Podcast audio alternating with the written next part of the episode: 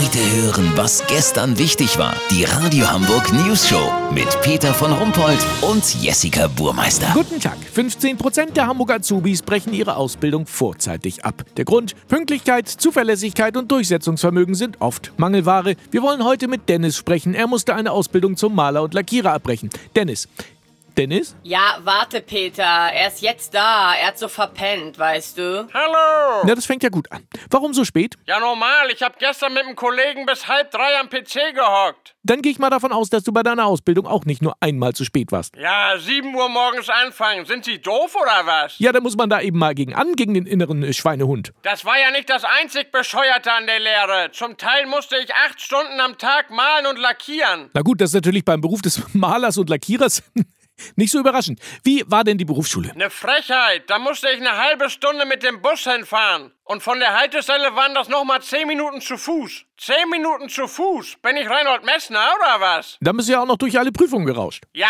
hallo? Wann sollte ich denn bitte lernen, wenn am Wochenende Party ist? Ja, vielleicht mal eine Party ausfallen lassen. Mhm, ja, genau. Also gut. Lehre abgebrochen. Wie geht's jetzt weiter? Also ich hab mir gedacht, ich würde gerne was mit Hartz IV machen. Das geht, glaube ich, auch von zu Hause. Ja, vielen Dank, Dennis. Unser nächstes Thema. Unglaublich aber wahr, die deutschen Malstiftehersteller verzeichnen durch den Ausmaltrend steigende Umsatzzahlen. Denn Ausmalbücher, und zwar für Erwachsene, stehen zurzeit ganz oben in den Bestsellerlisten. Unser Reporter Olli Hansen wollte es sich nicht nur ausmalen, er wollte es mal richtig ausprobieren. Olli, wie ist es? Kerstin, gibst du mir noch mal den dicken Grün rüber?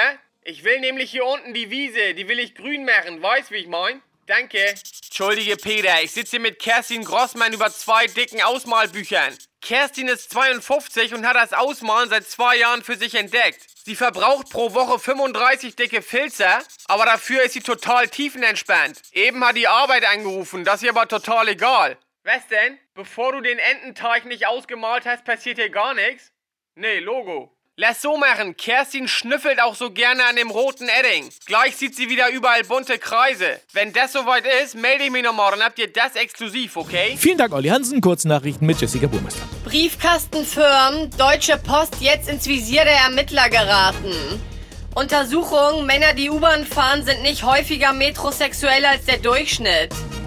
Flüchtlinge, sie sollen bei Versandhändler Amazon eine Ausbildung beginnen.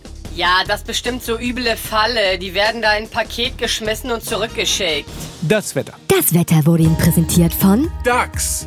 Langweiligstes Zootier 2016. Ja, die pennen immer nur. Das war's von uns. Wir hören uns morgen wieder. Bleiben Sie doof. Wir sind's schon.